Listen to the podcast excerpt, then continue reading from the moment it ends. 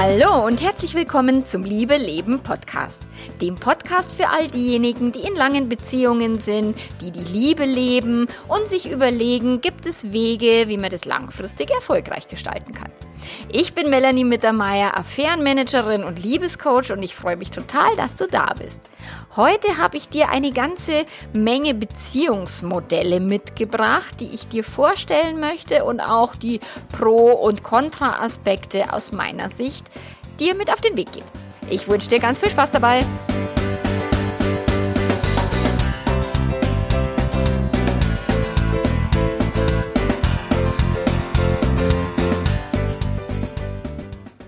Okay, Beziehungsmodelle pro und contra. Welche Beziehungsmodelle gibt es heutzutage? Welche Arten von Liebesbeziehungen leben die Menschen aktuell? Und äh, ja, kann das überhaupt funktionieren? Also irgendein anderes Konzept als die Monogamie? Weil in unserer Gesellschaft ist ja so die, die treue und die monogame Zweierbeziehung ist so gesamtgesellschaftlich gesehen so die einzige, die überhaupt funktionieren kann. Äh, meistens tut sie es nicht und das sagen die Kritiker dann immer nicht, die mir auf mich draufhauen, dass ja die monogame Beziehung auch meistens nicht funktioniert. Ähm, und ja, ja, und ich möchte heute die Vor- und Nachteile von den verschiedenen Beziehungsmodellen ähm, beleuchten und schauen, ja, was kann man denn tun? Weil ich meine, die alternativen Konzepte werden immer moderner gefühlt. Es berichten immer mehr Menschen darüber, ähm, auch öffentlich über offene Beziehungen zu reden und auch ähm, dafür Prügel einzustecken. Also ich weiß, die Anna Zimt hat in der Welt ein Interview gegeben zu ihrem Buch. In manchen Nächten habe ich einen anderen. Ey, und da waren die Kon Kommentare so unterirdisch. Gerade wenn eine Frau auch noch sagt, dass sie in einer offenen Beziehung lebt, das ist ja eine Schlampe und überhaupt. Und ja, und deswegen möchte ich mal diese ganzen verschiedenen Modelle ein Stück weit beleuchten. Ich habe mich da intensiv auseinandergesetzt, auch selber einiges schon ausprobiert und schauen wir mal, was eben jenseits der gesellschaftlichen Moral so noch stattfinden kann, ähm, ja, und auch innerhalb der gesellschaftlichen Moral, weil die Monogamie, ja, die, das ist ein Konzept, das funktioniert, oft, oft nicht. also so 50-50. Die, die Chance, dass eine monogame Beziehung auf Dauer funktionieren kann, liegt bei 50 Prozent ungefähr. Ähm, die Scheidungsquote ist relativ hoch und äh, ja, und da ich ja als Affärenmanagerin jeden Tag mit Affären zu tun habe, weiß ich natürlich, wie, wie weit verbreitet das Thema Fremdgehen und Betrügen ist. Und ja, und es gibt keine validen Zahlen, weil statt, also wenn jemand seinen Partner betrügt, habe ich neulich in einem Buch gelesen, sehr lustig, wenn jemand seinen Partner betrügt, dann wird er vermutlich auch den Wissenschaftler anlügen. den fand ich ganz witzig. Und ähm, deswegen, ja, es gibt so Schätzungen, dass etwa jeder Zweite schon einmal im Leben fremdgegangen ist.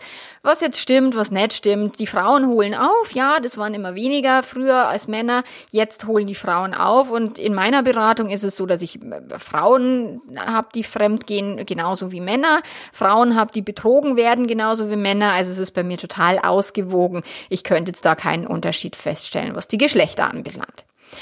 Ja, und der Friedemann Karik, den hatte ich im Interview, ich äh, verlinkte das in den Show Notes. Der Friedemann hat dieses Buch geschrieben, Wie wir lieben, vom Ende der Monogamie. Also klar, sehr provokanter Titel und klar, er überlegt auch anhand von einigen Beispielen, ähm, ob denn die Monogamie wirklich so cool ist, wie die Leute immer tun oder ob man da vielleicht sich nach anderen Lösungen und Beziehungsmodellen umschauen sollte. Und klar, ich finde, dass es kein Wunder ist, dass die Menschen immer nach neuen Wegen suchen, weil eben diese alten klassischen, traditionellen Wege halten nicht wirklich so äh, super erfolgreich sind. Also wenn man jetzt so ausschaut, die ganzen Beziehungen, die Scheidungen, der Rosenkrieg, das ganze Fremdgehen, so richtig, so wirklich erfolgreich ist es ja nicht.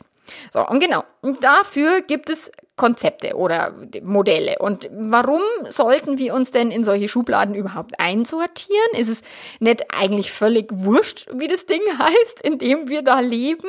Und kann man nicht einfach mal irgendwie lieben, ohne dass man das gleich irgendwie mit einem Label versehen muss? Ja, das höre ich öfter und das frage ich mich auch selber immer. Warum brauchen wir denn solche Konzepte? Warum müssen wir uns einsortieren? Und das hat einen ganz einfachen Grund.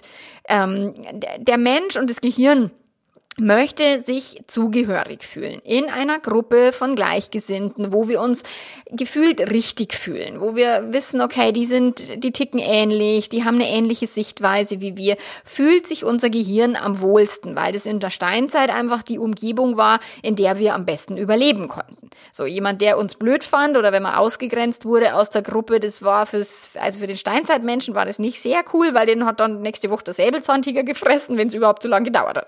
So und durch das ist es für uns sehr wichtig, dass wir uns einsortieren können und das Gehirn liebt Schubladen und es sortiert permanent ein. Also das Gehirn sortiert sich selbst ein, also die eigene Persönlichkeit und wir sortieren auch ständig andere Menschen ein. Und durch das ist es, ähm, ja, angenehmer, sich einsortieren zu können, weil ohne solche Bezeichnungen oder ohne ein, ein gewisses, ja, einen gewissen Tribe, wo man zugehörig ist, fühlt sich das Gehirn halt dann schnell, ähm, ja, verirrt oder tatsächlich verloren.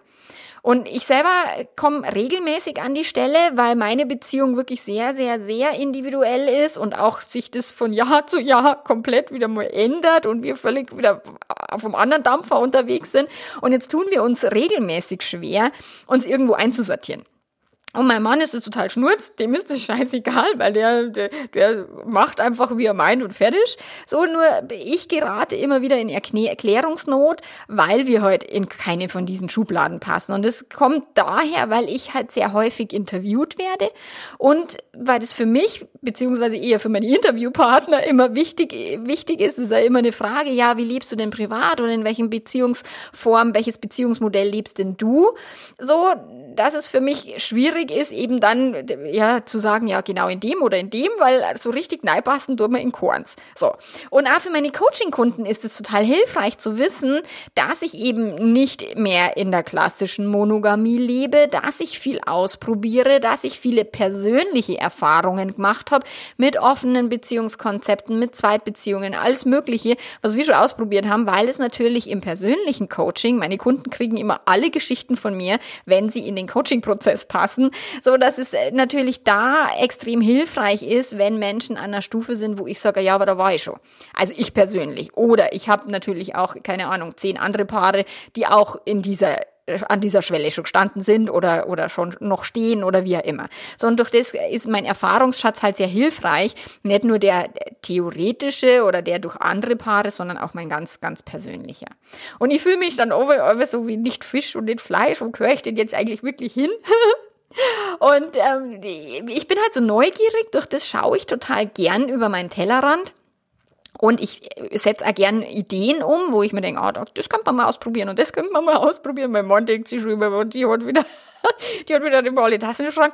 Aber er ist immer sehr mitneugierig und auch sehr, sehr offen für meine Ideen. Und auch wenn sich meine Idee dann als Sackgasse herausstellt oder mir sagen, oh, so cool war die jetzt doch nicht, äh, ist es für uns trotzdem immer wichtig, Ideen umzusetzen und einfach auch mal was zu tun, was uns erstmal so ein bisschen Angst macht. Und ja, das macht einmal Partnerschaft aus, äh, tatsächlich. Und wir sind offen, wir sind neugierig, wir geben dem anderen die Freiheit, sich selber zu verwirklichen. Aber wir wissen immer, wo wir hingehören. Also bei uns ist wirklich so dieses, unsere Beziehung ist die Burg und auf die Burg wird nicht geschossen. So, Ende der Diskussion. Niemand, da darf mal vielleicht einer reinreiten oder mal rausreiten, aber die Burg bleibt die Burg.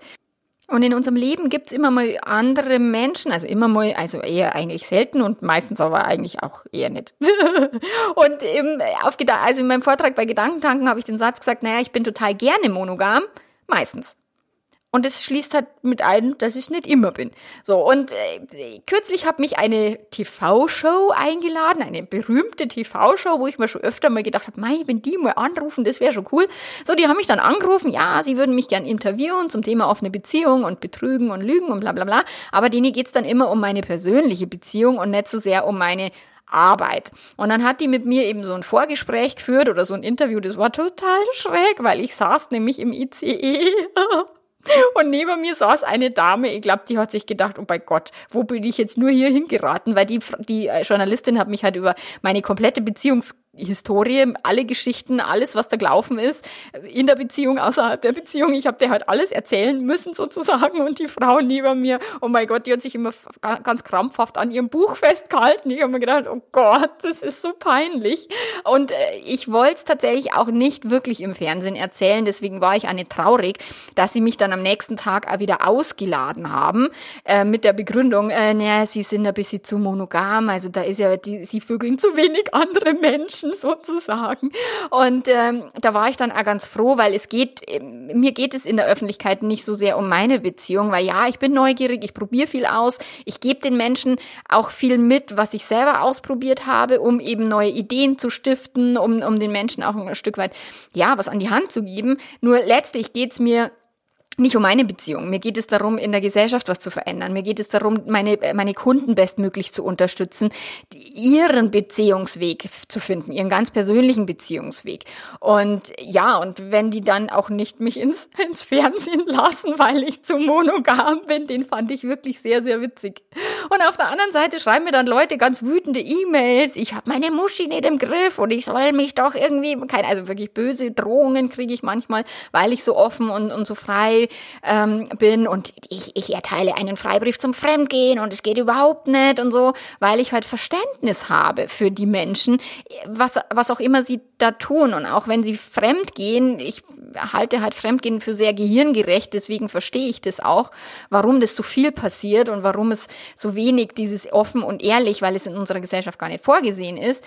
Ja, und jetzt dann gerate ich manchmal sogar zwischen die Fronten in, in der Polyamorie-Gruppe auf Facebook, habe ich neulich eben eine Frage gestellt, da ging es mir um ein Kundenpärchen und ich habe einen total krassen Shitstorm äh, über mich ergehen lassen müssen. Also die Leute haben unfassbar auf mich draufkauen, weil ich Verständnis habe für jemanden, der seinen Partner betrügt, weil ich Verständnis habe für jemanden, der das vielleicht nicht offen leben will, weil ich eben sagen kann, hey, das hat alles Gründe und ich schaue mir immer eher das Gesamtkonzept an. Und wenn jemand meint, die Lüge wäre die bessere Variante, dann kann das auch durchaus der Fall sein. Und das ist in der Polyamorie-Szene, da müssen es alle super, super, super offen und super, super ehrlich sein. Und ja, und egal in welcher Schublade ich gerade irgendwie rumspaziere, ich krieg sowieso eins auf die Rübe Rübe. Und insofern, ja, ist es eben dieses Einsortieren, sich selber irgendwo Zugehörigkeit, zugehörig zu fühlen, macht einfach das Gehirn, beruhigt das Gehirn ein Stück weit. Und ich weiß mittlerweile, dass alles, was wir hier leben, alles, was wir tun, alles, was wir glauben, von dem wir glauben, dass es die Wahrheit ist, ist äh, nicht die Wahrheit. Es gibt keine Wahrheit, also bis auf so ein paar physikalische Grundgesetze wie äh, die, die, die Schwerkraft. Das ist eine Wahrheit, die gilt für alle Menschen, egal was sie glauben. Oder dass die Erde rund ist, also eine Kugel ist. Das ist eine Wahrheit, die ist bewiesen. Und selbst da gibt es schon Verschwörungstheoretiker, die sagen, die Erde ist in Wirklichkeit eine Scheibe. Ich habe mich neulich weggeschmissen, als ich das mitgekriegt habe. Da gibt es eine ganze Community. Die Erde ist eine Scheibe-Community. Ja, total lustig. So, nur der Rest von dem Ganzen, was wir glauben, wie die Welt funktioniert, ist nur eine Geschichte.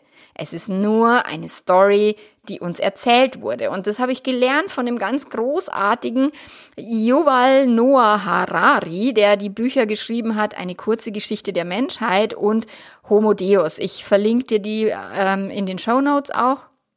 Und der, der Harari hat mir nicht nur die Augen geöffnet, sondern er hat mir mal kurzzeitig den Boden unter den Füßen weggezogen, weil so dieses, ähm, ja, der Humanismus oder der Liberalismus oder die, die Idee, die Menschen sollten glücklich sein, ist alles nur eine Idee alles nur eine Geschichte, ist keine Wahrheit. Das ist zwar schön, sich glücklich zu fühlen, ist nett. Ich mag eine Welt gefühlt, wo, wo Menschen glücklich sind, wo wir viel lachen miteinander, wo wir viel miteinander flirten, wo wir Spaß haben, wo wir entspannt und locker sind. So, das ist etwas, was für mich ein sehr schönes Weltbild darstellt. Und es ist nur mein Weltbild. Ein anderer mag vielleicht lieber im Krieg sein oder auf andere draufhauen oder Terror machen oder keine Ahnung. Ähm, es gibt Menschen, die fühlen sich heute in der Harmonie vielleicht nicht ganz so wohl wie jetzt ich. So, und es ist alles nur eine Idee. Jede Religion ist nur eine Erfindung von irgendwelchen Menschen, die so lange weitererzählt und weitergetragen wurde, bis Menschen wirklich an einen Gott glauben, bis Menschen wirklich an die Bibel glauben oder an den Koran oder an irgendein anderes Buch. So, aber letztlich hat es ein Mensch geschrieben. Jedes auch noch so christliche Buch wurde nicht von Gottes Hand geschrieben, sondern von einem Menschen. So, und das macht der Harari wirklich großartig, indem er das aufzeigt, wie die Welt eigentlich so aufgebaut ist und was jetzt wirklich stimmt und was jetzt vielleicht auch nicht unbedingt so stimmt. Und also super spannend. Und äh, mir hat's wirklich mein komplettes Weltbild einmal auseinandergenommen und ich musste es mir dann wieder neu zusammensetzen. Also ich kann dir nur von Herzen empfehlen, diese Bücher zu konsumieren. Und diese Ideale, die wir anstreben, das ist einfach keine allgemeingültige Wahrheit. Die allgemeingültige Wahrheit ist die Schwerkraft. So, die physikalischen Gesetze, die wirklich gelten, aber eben nicht irgendwelche politischen Bewegungen und auch nicht Beziehungsmodelle. Also die Monogamie ist kein Naturgesetz und auch keine andere Beziehungsform.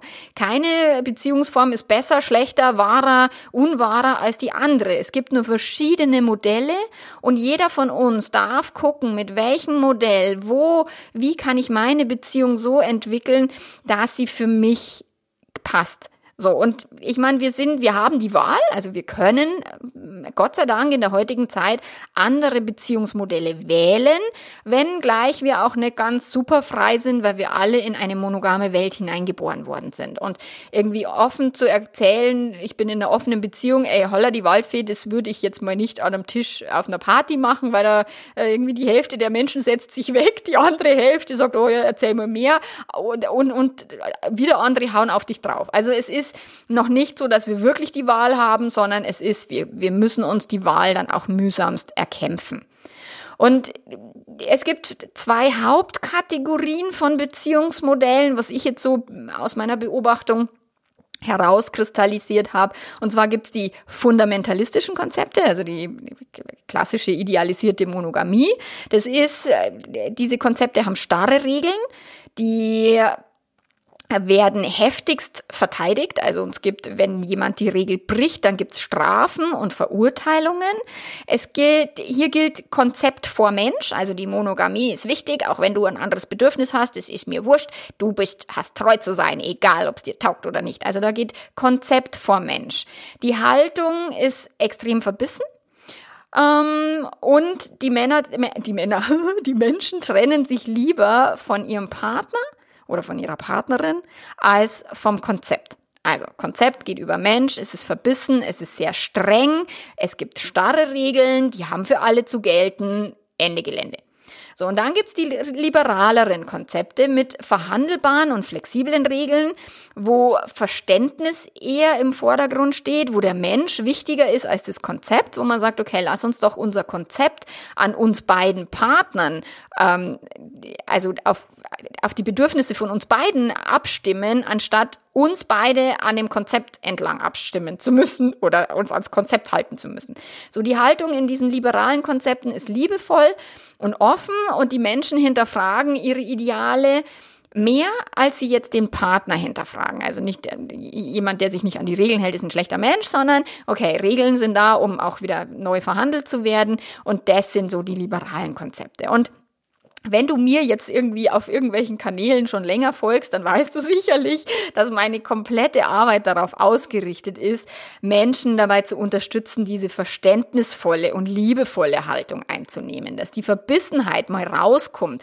Kein Betrogener wird glücklicher, wenn er verbissen an der Treue festhält. Äh, nein, tut, so, sorry. Also das ist, mir schreiben so viele Menschen, die sagen, wow, ich war so verbissen betrogen und ich war, ich habe schon Racheakte ausgeübt an die blöde, schlampe, geliebte Philippans. Und mir ging's so beschissen, die Beziehung ging den Bach runter. Und dann bin ich endlich auf deinen Blog gestoßen und du hast mir ordentlich den Kopf zurechtgerückt und den Kopf gewaschen. Und jetzt kann ich in meiner Beziehung wieder glücklich sein, weil ich eine andere Sicht er, er, er, bekommen habe.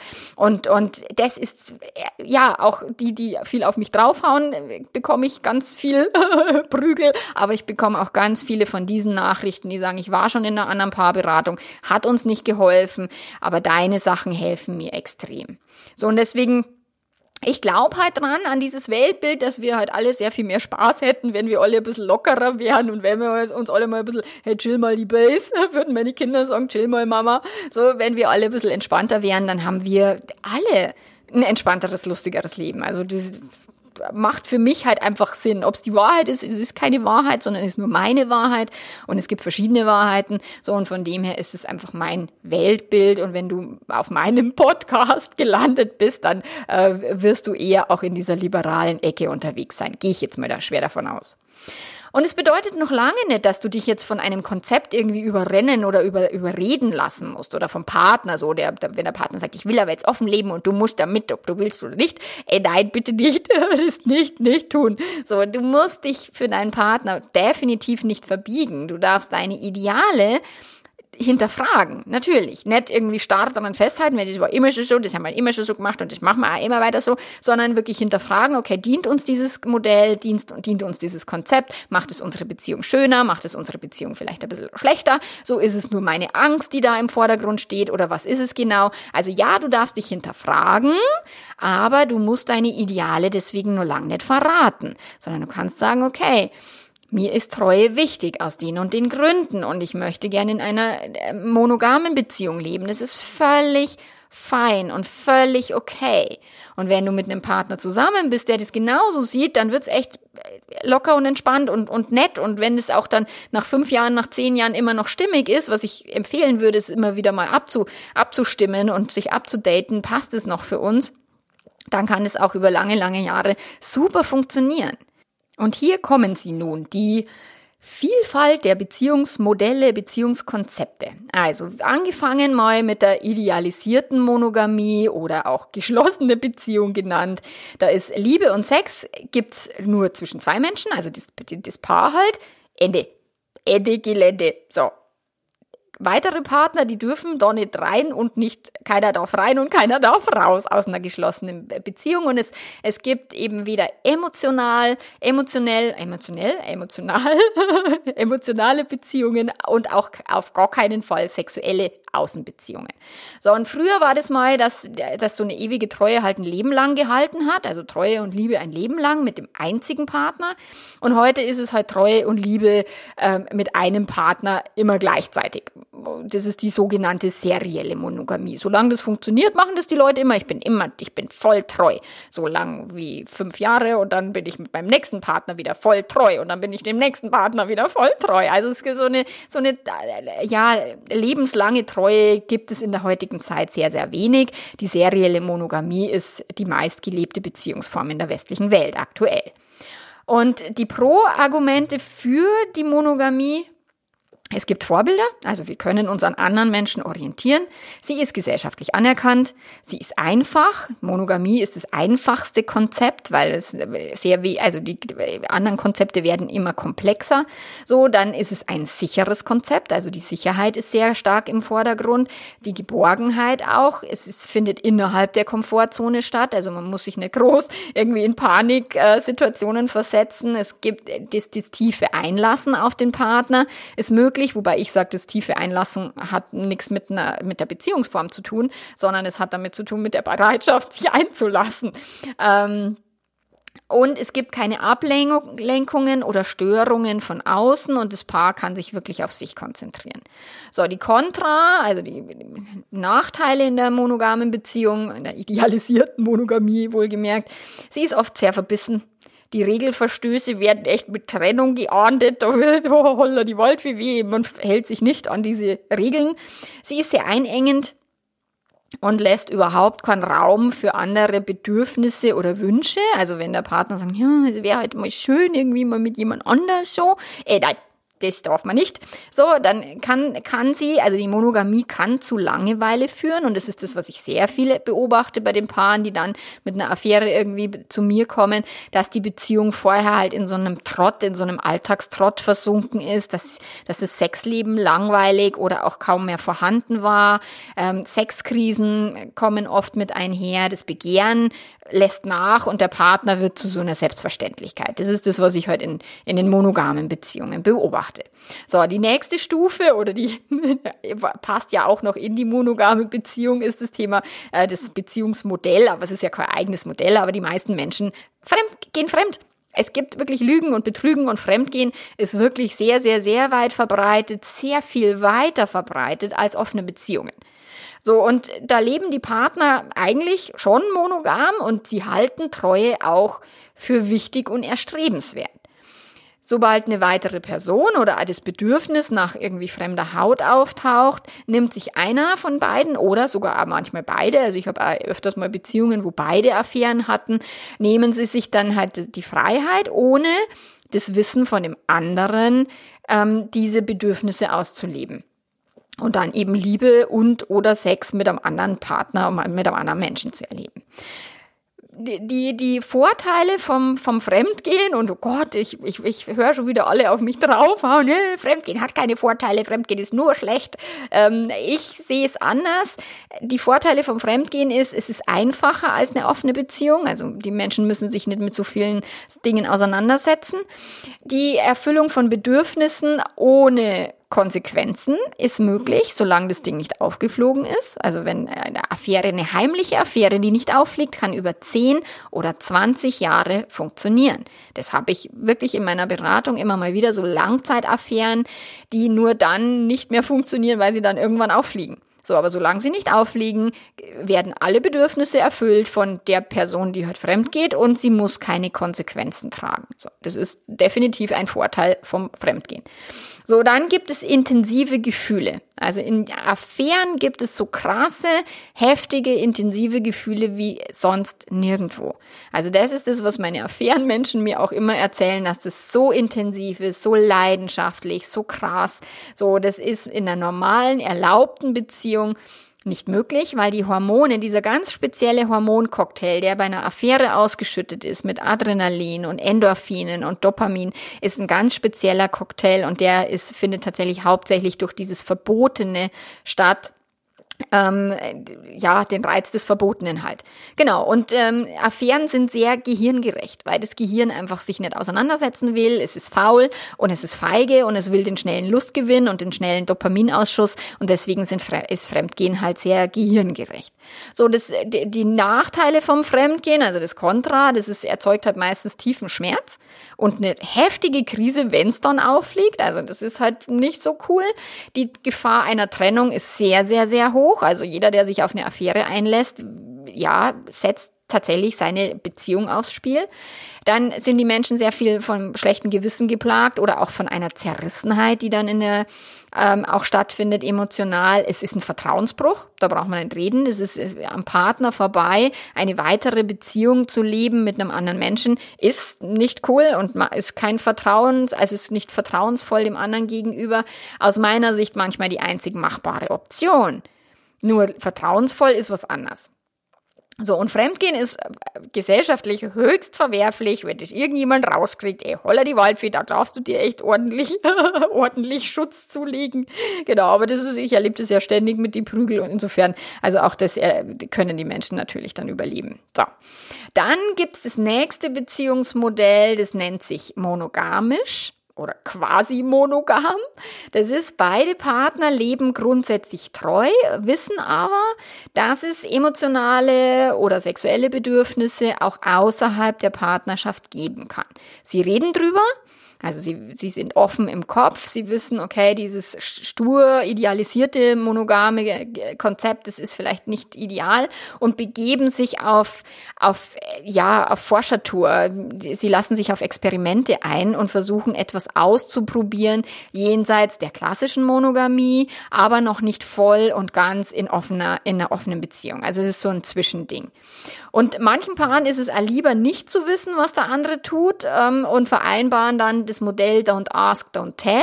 Also du, du, du fragst nicht und ich erzähl's dir nicht und wir müssen es uns nicht erzählen. Wir dürfen auch irgendwie lügen. Das ist dort auch ganz, ganz äh, hochoffiziell mit einbezogen, dass wir uns belügen dürfen, um den anderen eben zu schützen vor seiner Eifersucht, dass er das halt nicht wissen muss. So, also Don't Ask, Don't Tell ist ein äh, Beziehungsmodell, was absolut legitim ist, was funktionieren kann und wo sich die Menschen erlauben, gegenseitig Affären oder Seitensprünge zu haben, ohne darüber zu reden.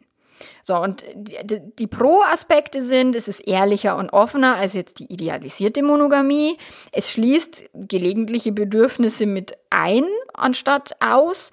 Und es ist sehr individuell und hat sehr flexible Regeln, weil die Partner erst anfangen, sich eigene Beziehungsregeln zu bilden und deswegen müssen sie sehr flexibel sein und miteinander einfach einen Weg gehen, wo sie sagen, okay, wow, schauen wir mal, wo uns das hinführt. So, es ist anspruchsvoller als die idealisierte Monogamie oder als die klar, klassische Monogamie. Eifersucht kann natürlich aufs Tablett kommen. Es gibt keine Vorbilder, es gibt kaum jemanden, der das offen zugibt. Also, ah, wir probieren da so ein bisschen rum und, und so. Das, also ich kenne sehr viele Menschen, die verschiedenste offene Konzepte leben. Deswegen habe ich immer Glück, weil ich da in einem sehr, sehr äh, guten Umfeld unterwegs bin. Aber der, der, der, die meisten Menschen haben keinerlei Vorbilder in anderen Beziehungskonzepten als dem normal klassischen Monogamen. Dann kann jeder Schritt nach hinten losgehen. Klar, es ist ein Experiment mit einem offenen Ausgang und da kann natürlich einmal ein Schritt dazu führen, dass sehr viel Schmerz und sehr viel Leid erzeugt wird oder die Leute sagen, oh, lass uns wieder irgendwie drei Schritte zurückgehen. Das nächste Modell ist, ist die Swinger-Szene. Da haben die Partner äh, gemeinsame oder getrennte Erlebnisse in Swingerclubs oder auch auf privaten Swingerpartys. Sie tauschen hauptsächlich sexuelle Aktivitäten, also wieder weniger emotional, sondern das, da geht es mehr um das Thema wirklich Sex mit verschiedenen Menschen, manchmal sogar mit wildfremden Personen und es ist im gegenseitigen Einverständnis. Das Grundmotto in der Swingerszene heißt, alles kann, nichts muss. Also jeder kann irgendwie sexuelle an äh, ähm, Angebote machen, keiner muss sich darauf einlassen, also es ist sehr äh, offen und, und jetzt sind wir schon bei die Pro-Argumente, es ist sehr offen, es ist sehr locker, es ist auch sehr ehrlich. Ähm, unterschiedliche sexuelle Bedürfnisse können tatsächlich in so einer Partnerschaft befriedigt werden. Ähm, das Swingerleben kann Spannung erzeugen für das eigene Sexleben. Es ist ein sexpositiver Kontext und auch sexpositive Kontakte. Ähm, und ja, das Thema Neugierde wird definitiv befriedigt aus meiner Sicht. So. Die Kontraargumente ist, es ist sicherlich anspruchsvoll, wenn jetzt ein Partner sehr viel mehr swingen will als der andere. Ähm, es kommt sicherlich vor, dass dort auch Eifersucht im Spiel ist. Es erfordert viel Vertrauen zwischen den Partnern. Normaler Sex kann langweilig werden. Und aus meiner Sicht Swingen und Sex mit fremden Menschen, ich bin halt so ein Bindungsmensch, für mich ist es nix. Also ich kann es nicht. Ich fand es spannend in der Fantasie und in der Realität fand ich es nicht so spannend mehr. Ähm, es ist halt Geschmackssache, ganz klar. Falls du neugierig bist auf die Swinger-Szene und da tiefer eintauchen willst, dann empfehle ich dir das tolle Buch von der Lotta Frei, die Swingerbibel. Das hat mir sehr geholfen, erstmal vor meinem ersten Besuch, also vor meinem ersten und bisher einzigen Besuch im Swingerclub, ähm, da ein Stück weit, äh, ja, mich damit zu beschäftigen und mich damit auseinanderzusetzen, was erwartet mich da, wie, wie gehe ich am besten vor, was muss ich mitnehmen und so weiter. Das hat die Lotta echt sehr, sehr, sehr cool beschrieben. Auch auf ihrem Blog Lotta Frei ähm, findest du ganz viele Texte, wenn dich das Thema interessiert. Ja, das nächste Beziehungsmodell, da gehen wir, sind wir schon in der offenen Beziehung. Da erlauben sich Partner, Affären oder Seitensprünge zu haben. Oder uns. Als ich das erste Mal auf Tinder war, dachte ich mir, was ist denn ein uns? Irgendwann habe ich es rausgefunden, das sind die One-Night-Stands, One-Night-Stand.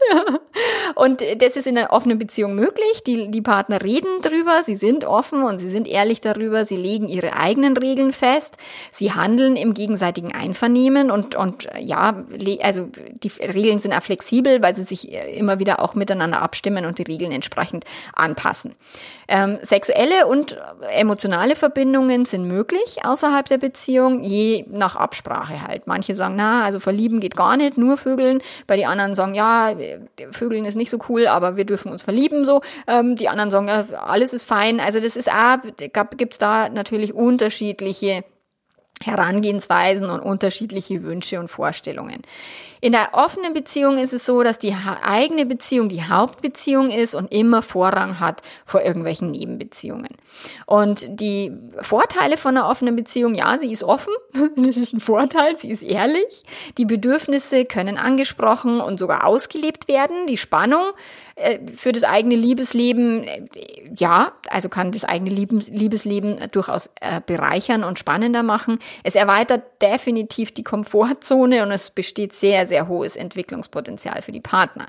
So, die Kontraargumente, es ist sehr anspruchsvoll. Offene Beziehung ist echt nichts für Weicheier, definitiv. Ähm, Eifersucht ist sicherlich ein Thema bei vielen, also bei den meisten, zumindest bei denen, die ich kenne. So, dann gibt's manchmal einen Zeitversatz bei den Affären, wo gerade einer jemanden hat, der andere nicht. Und der ist aus meiner Sicht äh, schwieriger zu handeln, als wenn es immer gleichzeitig so ist, dass, dass jeder so gleichzeitig irgendwie Spaß hat mit jemand anders. Dann kann, gibt es offene Beziehungen, die innerhalb der Beziehung den Sex vernachlässigen oder eingestellt haben. Kann ein Nachteil sein, muss es aber nicht sein. Aber sich da halt zu reflektieren, ist es, wollen wir miteinander Sex haben oder nur noch irgendwie außerhalb, das ist halt, die Gefahr ist halt relativ hoch. Dann ist sie auch gesellschaftlich definitiv nicht anerkannt, die offene Beziehung, also sie offen und, und ehrlich irgendwo im Freundeskreis zu erzählen, würde ich nicht tun, kann nicht so lustig werden. So, und Liebeskummer ist sicherlich ein Thema, wenn eine Affäre wieder endet, und das habe ich bei der Anna, bei der Anna Zimt gelernt, von der ich, mit der ich ein Podcast-Interview Interview geführt habe, ähm, dass natürlich das dann auch immer mal traurig ist, wenn, wenn da eine Affäre endet und wenn da ein Mensch wieder das, seiner Wege geht. So, und zum Thema offene Beziehung habe ich auch einige Artikel geschrieben. Ich habe dir ein paar in den Show Notes verlinkt. Dann äh, das Gegenteil von der Monogamie, also das, ja, was ist denn das Gegenteil von der Monogamie? Ist die Polygamie. Und Polygamie bedeutet viel Ehe. Monogamie bedeutet halt ein Ehe und Polygamie bedeutet viel Ehe. Und es ist in Deutschland verboten. Also Poly, wenn jemand von Polygamie spricht, ist es eigentlich nicht richtig, also offene Beziehung, Polygamie, aber umgangssprachlich wird es in unserem Sprachraum dafür verwendet, um eben das Gegenteil von Monogamie darzustellen und, und wird quasi auf alle offenen Beziehungskonzepte irgendwie ähm, ja als Überbegriff genannt. Genau, aber eigentlich, ich habe es jetzt hier auch ohne Pro und Contra, weil es nicht erlaubt ist in Deutschland und weil eben die Differenzierung der offenen Konzepte ähm, ja eh schon in den ganzen Modellen hier stattfindet.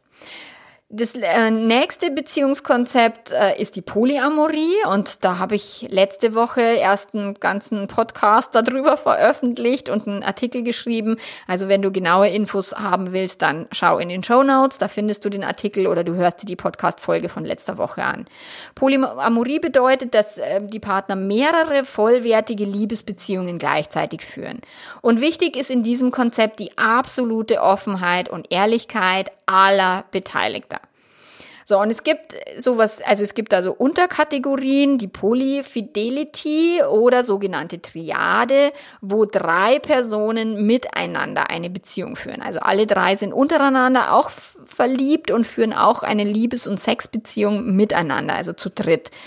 Polybeziehungen können hierarchisch sein mit Haupt- und Nebenbeziehungen oder egalitär, wo es nur Hauptbeziehungen gibt. Und hier bin ich jetzt mittlerweile ein bisschen negativ eingestellt. Bislang war ja immer so, wo ich sage, ah, die Polis und so cool und die machen, gehen halt so einen völlig neuen Weg und, und die sind so, die sprengen die gesellschaftlichen Konventionen und ah, durch das, dass ich erst kürzlich so einen heftigen Shitstorm da erfahren habe in der Poli-Gruppe, bin ich da ein bisschen, uh, wo ich sage, okay, die Polis sind krass. Und es geht definitiv Konzept über Mensch. Also wenn du dich nicht an das Konzept hältst, wenn es nicht genauso ist, wie, die, wie der Regelkatalog von den Polis es vorgesehen hat, ey, dann holler Gnade dir Gott. Holler die Waldfee Gnade dir Gott. Dann äh, wird also wirklich sehr starke, sehr starke Verurteilung von Regelverstößen, sehr stark, sehr verbissen, was ich festgestellt habe und verkleiden es aber so in den, Man in den Mantel der Offenheit und ich, also das, sorry, so leid es mir tut, aber das halte ich für sowas von verlogen. Äh, ja, deswegen bin ich da sehr, mittlerweile sehr gespalten, was die Polyamorie anbelangt.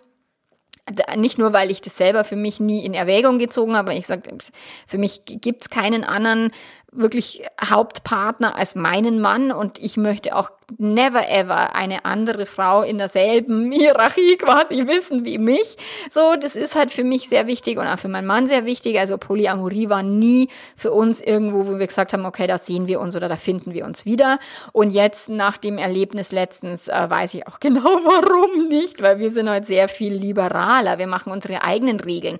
Wir, wir brechen Regeln. Wir halten uns nicht an das, was andere uns vor schreiben. So. Und die, die Vorteile in der Polyamorie, ja, es ist offen und ehrlich. Das finde ich auch nach wie vor großartig. Ich finde es auch wirklich beeindruckend, wie offen und ehrlich die glauben zu sein. Scheiße, schon wieder ein bisschen. Äh, sie haben eine hohe Kommunikationsbereitschaft, also keine Frage. Da, wenn du da Frage stellst in die Polyamorie-Gruppe, da antworten wirklich die Menschen zick. Nur manche kriechen echt aus ihren Ecken und, und warten nur drauf, auf jemanden draufhauen zu können, gefühlt. Also das habe ich jetzt nicht nur bei mir beobachtet, sondern auch bei anderen äh, Fragen, die gestellt wurden. Dann in der Polyamorie ist ein ganz hohes Engagement. Ich finde auch den, den Atman Wiska, der die Polyamorie in Deutschland auch ähm, bekannter macht und der sich da sehr stark engagiert, finde ich großartig, das Engagement von ihm. Und ja, die Bedürfnisse aller Partner werden integriert, zumindest wenn es in den Regelkatalog der Polyamorie passt. Äh, das Kontra ist, ja, sie sind extrem fundamentalistisch, finde ich. Es ist extrem zeitintensiv. Also Poly, Poly muss erstmal irgendwie die Zeit dafür haben.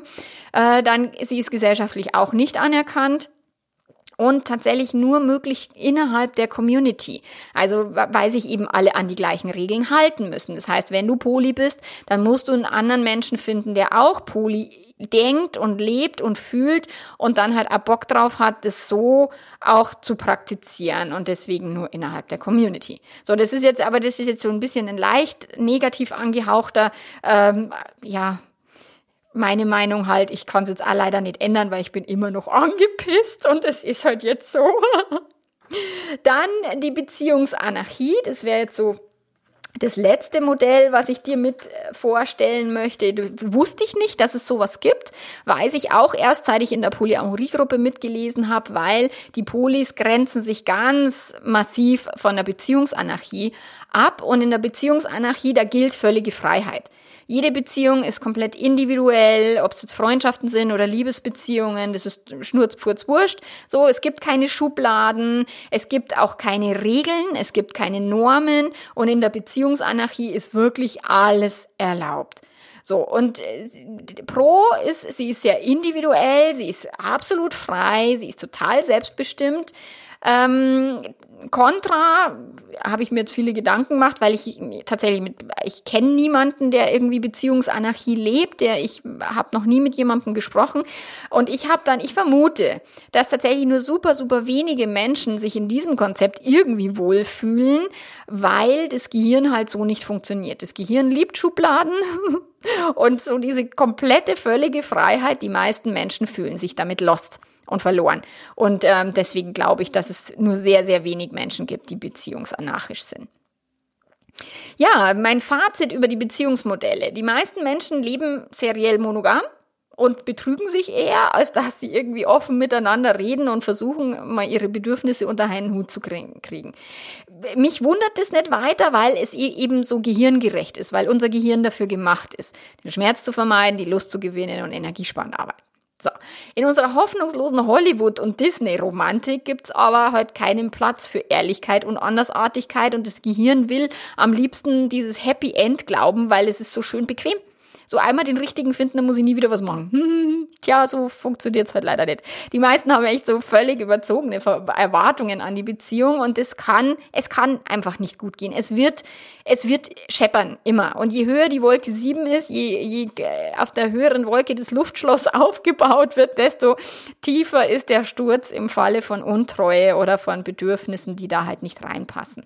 So für mich gut, klar, weil ich als Affärenmanagerin, ich werde immer gut zu tun haben, so, aber es ist natürlich so schade für die Menschen, weil sie sich in diesen Beziehungskonzepten so stark verbeißen, anstatt als Paar sich hinzuhocken und und, und zu überlegen, okay, wie, wie passt es denn für uns? Wie passt es heute? Wie passt es morgen? Wie passt es in fünf Jahren? Wie passt es in zehn Jahren? So, und klar wissen wir das heute nicht, wie es in zehn Jahren passt, aber in zehn Jahren können wir uns mal zusammenhocken und sagen, stimmt's eigentlich nur oder müssen wir irgendwie was ändern? So, das wäre halt cool. Und jedes alternative Beziehungskonzept kostet halt Zeit, Energie und auch die Bereitschaft, sich mit den eigenen Schmerzen auseinanderzusetzen. Deswegen sagt das Gehirn, oh no, lass mich lieber in Ruhe mit dem Scheiß. Und äh, Treue verlangt halt den absoluten Lustgewinn permanent zu unterdrücken. Also klar, treue Menschen, die haben immer noch Dopamin durch Alkohol, Zucker, Facebook, Shopping, was, äh, was auch immer, was anerkannt ist. Aber durch Sex dürfen sie sich das, das Dopamin nicht holen bitte ja aufpassen. So.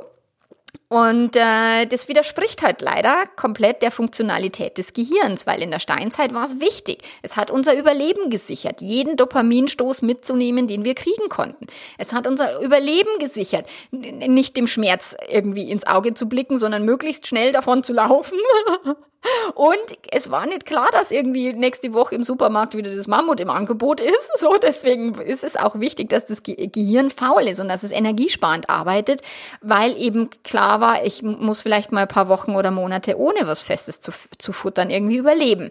So, und durch das ist halt Fremdgehen sehr gehirngerecht, nur die Menschen verstehen es halt nicht so. Und damit wir aber die Ergebnisse erzielen in unserer heutigen Welt, in unserer heutigen Zeit, wirklich langfristige, glückliche, erfüllte Beziehungen zu leben, das erfordert heute viel Mut, viel, viel Bereitschaft, sich dem Ganzen auseinanderzusetzen und, und auch ganz viel Disziplin. Ich selber sortiere mich aktuell in die Schublade monogamisch ein weil ja, so gefühlt trifft's das momentan am ehesten. Wir waren schon viel offener, fanden es aber auf Dauer ganz schön anstrengend tatsächlich. Und mm, uns ist jetzt die Offenheit im Kopf sehr viel wichtiger als die Offenheit im Bett oder dieses ständige, ich muss jetzt irgendwie auf ein Date oder irgendwelche Männer kennenlernen oder irgendwelche Frauen. Ist für meinen Mann jetzt auch nicht so wichtig. Wir sind jetzt tatsächlich, wir finden es in der Zweisamkeit gerade ziemlich, ziemlich cool. Aber wir wissen auch, dass das ja irgendwann auch wieder aufs Tablett kommen kann, dass es Menschen geben kann, die uns mal irgendwann begeistert. Also daher monogamisch. So, und mein Wunsch gesellschaftlich wäre und auch für meine Kunden und für, für, die Menschen überhaupt so, dass jeder seine Beziehung so ganz individuell nach den eigenen Wünschen gestaltet. Dass Partner bereit sind, zuzuhören, den anderen zu akzeptieren, so wie er ist und auch mal Bedürfnisse zu akzeptieren, die einem selber nicht in den Kram passen, so ohne dann sofort drauf zu hauen und, und zu verurteilen. Und wenn mal was daneben geht, wenn mal jemand fremd geht, weil, ja, gehirngerecht und so, dann auch die Bereitschaft zu haben, dem Partner zu verzeihen. Fände ich jetzt schön und na, nicht jede Beziehung muss gerettet werden. Manchmal ist es auch gut, wenn sich Partner trennen. Nur wenn es grundsätzlich eine gute, positive, erfüllende Beziehung ist, dann ist es schade, wenn sie nur an dem Thema Treue irgendwie scheitern sollte. Und schön fände ich auch, wenn sich jeder um seine eigene Beziehung kümmern würde, um sein eigenes Beziehungsmodell und die anderen bitte in Ruhe lassen. Weil die Verurteilung hilft uns nicht, die Verbissenheit hilft uns nicht, das ganze Bestrafen hilft doch nicht. Es ist doch, wir alle wollen doch irgendwie entspanntes, glückliches, erfülltes, witziges und liebevolles Leben führen. Also kümmert euch um die eigene liebevolle Beziehung und lasst die anderen Menschen in Ruhe. Das wäre mega weil Leben darf leicht gehen und Spaß machen und die Liebe auch. Und es war mir eine Freude, dich hier mit Informationen zu versorgen und wir hören uns nächste Woche wieder. Bis dahin, mach's gut, ciao, ciao.